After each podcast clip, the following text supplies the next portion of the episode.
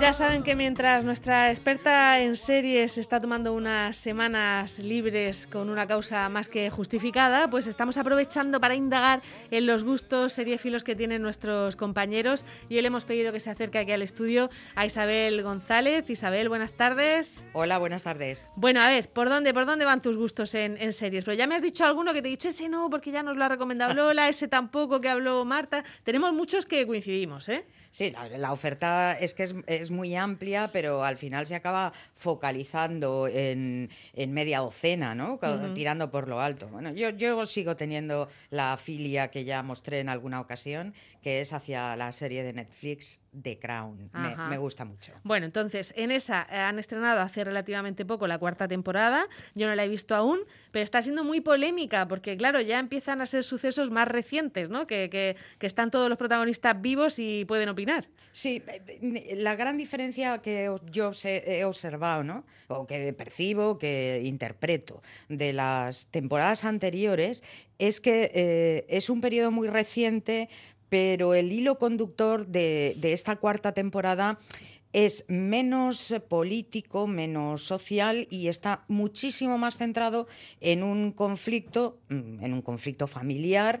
Eh, en la serie vienen todos los conflictos familiares recogidos del primero al último. Sí, pero, pero que ahora parece más como claro, del corazón, ¿no? La cosa. Exactamente. Quiero decir, el, el gran asunto por el que durante eh, décadas, eh, las últimas tres por lo menos, ha sido carne de cañón en la, en la prensa rosa además de la, de la supuesta, pre, supuestamente prensa seria, eh, la, la, familia real británica. Es el caso de Lady Di, uh -huh. toda la polémica que se genera en torno a la figura de Lady Diana. Y bueno, pues eh, se centra muchísimo, ¿no? La serie en unas relaciones eh, ya no familiares, que también, sino matrimoniales, que ofrecen una, una imagen que por lo menos a mí me cuesta muchísimo, muchísimo interpretar. Bueno, esto de los matrimonios eh, por de conveniencia, conveniencia uh -huh. claro, es, es eh, histórico. ¿no? Sí, pero nos lo vendieron como un matrimonio por amor claro. y claro, eso, eh, el enterarnos después fue un chasco no solo para Lady Di.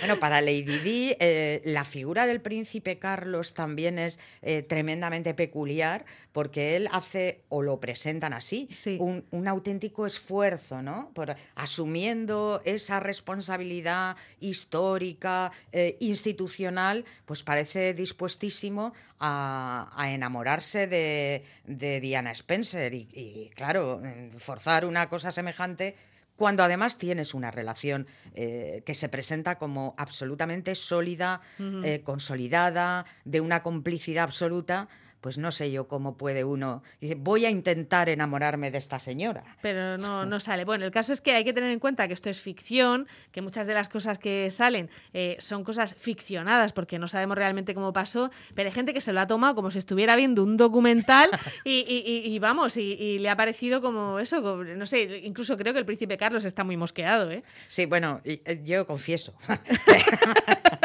Yo confieso en ese sentido que sí, tengo la, la, impresión de estar viendo. Y evidentemente no es un documental de la BBC, pero es que al hilo de la, del estreno de la temporada, lo que se ha sabido y es polémica en el Reino Unido es precisamente que la célebre entrevista eh, de una llorosa Lady Diana mm. explicando el fracaso de su matrimonio en el que eran tres, etcétera, etcétera. Sí pues podría ser una entrevista, digamos, algo forzada, eh, que también es curioso. O sea, cuesta eh, hacer esa diferenciación, segmentar. Bueno, esto es ficción esto eh, es la realidad, uh -huh. eh, claro, es muy difícil. Nadie estaba en la alcoba de ni, ninguno. Ni estuvieron ahí grabando las conversaciones. Lo que, claro. sí que, lo que sí que está claro es que, en fin, que, que, no hay que creérselo absolutamente todo y que en estas cosas, en este tipo de series, no se pueden hacer spoilers, porque en teoría no sabemos todo lo que va a pasar, ¿no? Sí, bueno, hay otra protagonista, ¿eh? importantísima. Eh, el otro gran eje de, de esta temporada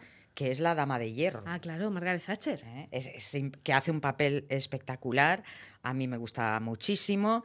Y no sale especialmente bien parada. Eh, solamente quizá eh, se eh, humaniza un tanto la figura de, Thatcher, de la Dama de Hierro, cuando se relata el secuestro de su hijo participando en, el París-Dakar, que se perdió, estuvo varios días perdido en medio del desierto y, ahí se, se recrean un poco, ¿no? dándole la figura de como madre más que. Porque desde luego lo que queda muy claro es que era una señora absolutamente implacable y con la que la reina Isabel II, Isabel II tuvo una relación muy, muy complicada. Es probablemente de los primeros ministros mm, con los que peor se ha llevado.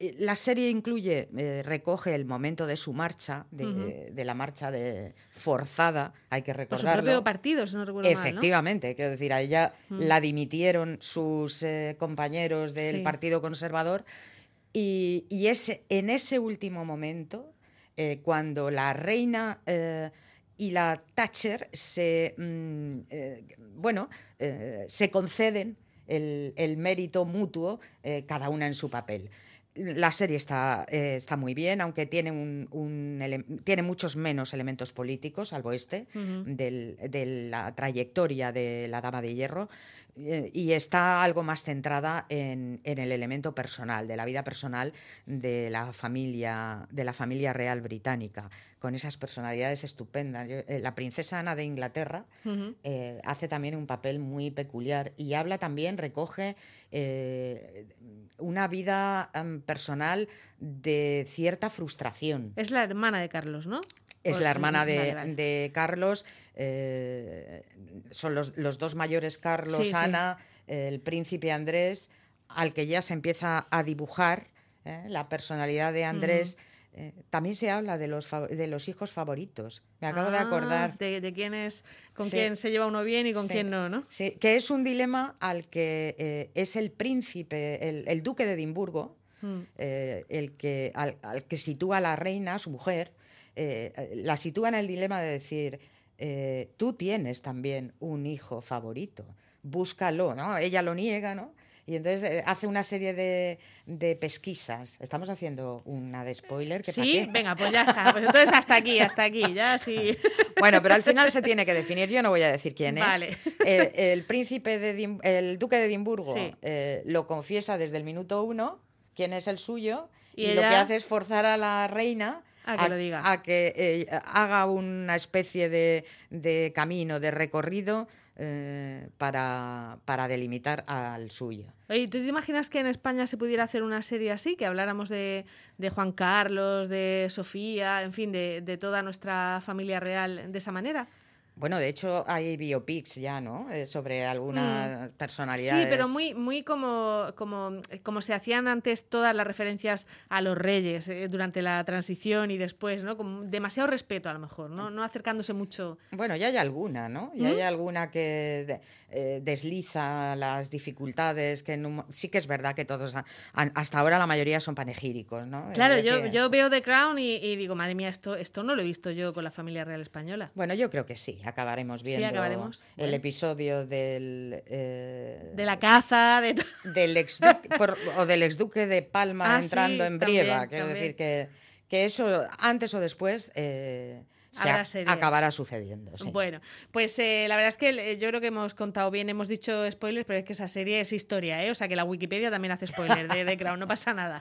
Y bueno, y creo que te ha gustado también la de Gambito de Dama que nos recomendó Lola. Mucho. Y tienes tus más y tus menos con la de los favoritos de Midas, que nos recomendaba Marta. Ya, pero en esto pasa como en todo, ¿no? Hay elementos de una serie, de un acontecimiento, de lo que sea que te hacen, al, final inclinan la, la balanza. Hmm. Y en este es, eh, en, en el caso de esta serie, pues es Luis Tosar. Es, eh, en cuanto a, al plantel de actores españoles, yo... Si sale Luis Tosar, pues ya está, pues nos gusta. Ah, es que para mí se sale siempre. Bueno, pues apuntamos todas las recomendaciones de Isabel González. Muchas gracias. A vosotros. Hasta luego.